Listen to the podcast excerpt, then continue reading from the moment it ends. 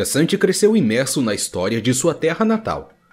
Durante os jantares, o pai dele contava fábulas de seus ancestrais e de como se valiam de força e bravura para resistir à tirania dos ascendentes. Sua mãe descrevia as terríveis feras que os fundadores nazumitas abatiam enquanto cruzavam o sul de Shurima, descobrindo, por fim, uma área rica dos mais raros tesouros do deserto: cachoeiras estrondosas, montes arborizados e uma fauna esplendorosa. Fora do alcance dos orgulhosos ascendentes, foi lá que a República de Nazuma fincou suas raízes. Cassante absorveu cada palavra, jurando que se tornaria o maior guerreiro caçador de Nazuma, alguém capaz de realizar feitos semelhantes aos dos heróis das histórias e conduzir o futuro de seu povo.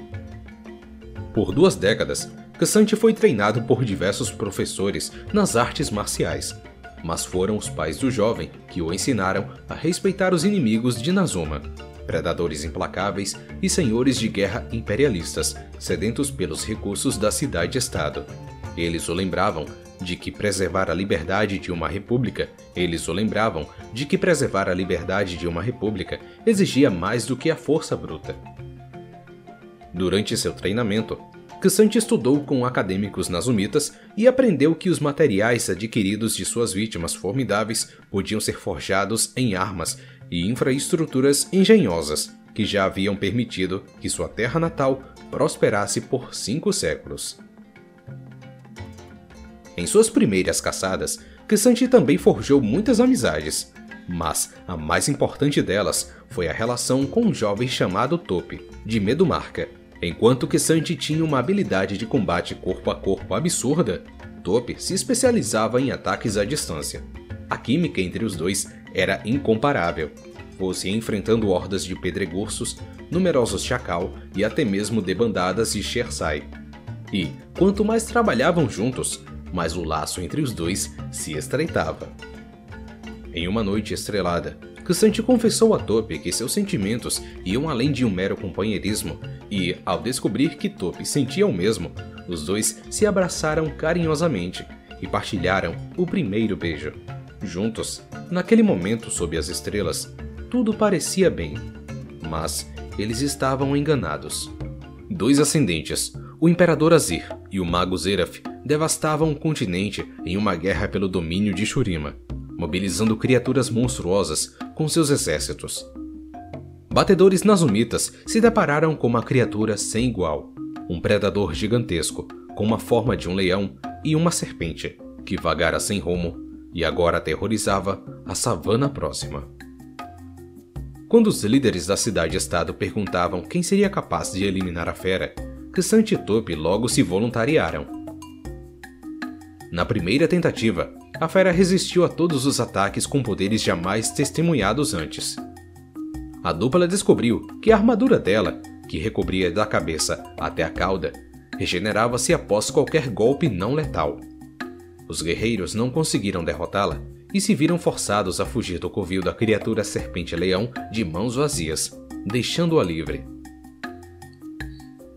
Depois, tentaram caçá-la diversas outras vezes, mas sempre sem resultado. Cassante fervia de frustração. Para tornar-se um Nazumita mais poderoso, ele precisava eliminar essa criatura. Nada mais importava. Ele treinava do alvorecer ao pôr do sol, certo de que Tope entenderia. Enquanto isso, seu companheiro estudava o monstro. Ele trazia estratégias para Xante e observava o parceiro ponderar e aplicar as dicas contra inúmeros bonecos de treinamento. Sozinho, Topi questionava se os dois eram mesmo fortes o bastante. O maior sucesso que alcançaram foi em uma batalha, na qual conseguiram arrancar um pedaço da armadura da criatura. Topi comemorou o feito e pensou que, se buscassem mais ajuda, conseguiriam ir ainda mais longe. Mas Cassante estava cego de ódio. Ele começou a enxergar a criatura serpente-leão como uma tarefa que deveria ser realizada apenas por ele, sozinho, e que qualquer resultado diferente do que a morte da fera não passaria de outro fracasso. Os heróis que ele idolatrava, quando pequeno, jamais perderiam uma batalha. Então, ele também não podia perder, muito menos aceitar ajuda na batalha que se tornara sua, com o intuito de provar seu valor.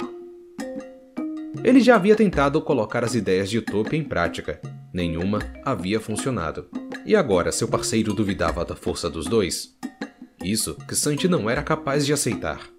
Ele começou a se questionar se não era Tope que o estava impedindo de vencer e começou a julgar inúteis as estratégias do companheiro.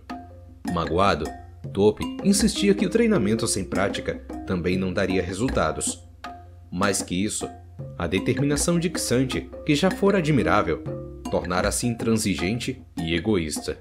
Quanto mais a dor e a raiva dos dois afloravam, mais os encontros com a fera geravam conflitos pessoais, e as palavras que trocavam ficavam cada vez mais escassas até esvaírem de vez. Por fim, a única coisa que concordavam foi que os dois deveriam trilhar caminhos diferentes. Ao longo do ano seguinte, Kisante continuou treinando, obstinado e sozinho. Seu progresso era palpável, mas isso ainda não significava a vitória. Em algum momento, o guerreiro chegou à dolorosa conclusão de que a força pura e simples não bastaria para derrotar a criatura. Sim, ele precisava de ajuda. Depois de reunir toda a coragem que tinha para visitar Tope, acabou de descobrir que seu antigo companheiro havia retornado para Medumarca. Quem o recebeu, na verdade, foi a tia do rapaz. Quando se despediram, ela entregou a Xantia o diário do sobrinho, explicando que ele deixou o objeto para trás a fim de ajudar o ex-companheiro de luta contra seu maior monstro. Xantia analisou a fundo cada informação do diário. Aos poucos, ele foi capaz de perceber o padrão em seus erros e, ao chegar às anotações da criatura serpente-leão, Xantia ficou boquiaberto. Topi afirmou que a fera era um Bakai, uma criatura que falhara ao se tornar um ascendente. Ele teorizou que Zeraf, conhecido pelo mau uso da magia, forçou a fauna Shurimani a fundir-se por meio dos rituais de ascensão. Concentrado, Kisante leu o livro de capa a capa, descobrindo as teorias de Tope acerca das formas de destruir o Bakai, ideias e mais ideias que ele jamais consideraria sozinho. Naquela noite, o guerreiro fez um plano para praticar os métodos de Tope contra monstros mais fracos. Conforme suas habilidades cresciam, Cassante relembrava os ensinamentos de seus pais e percebia que seu orgulho o desviara do caminho certo.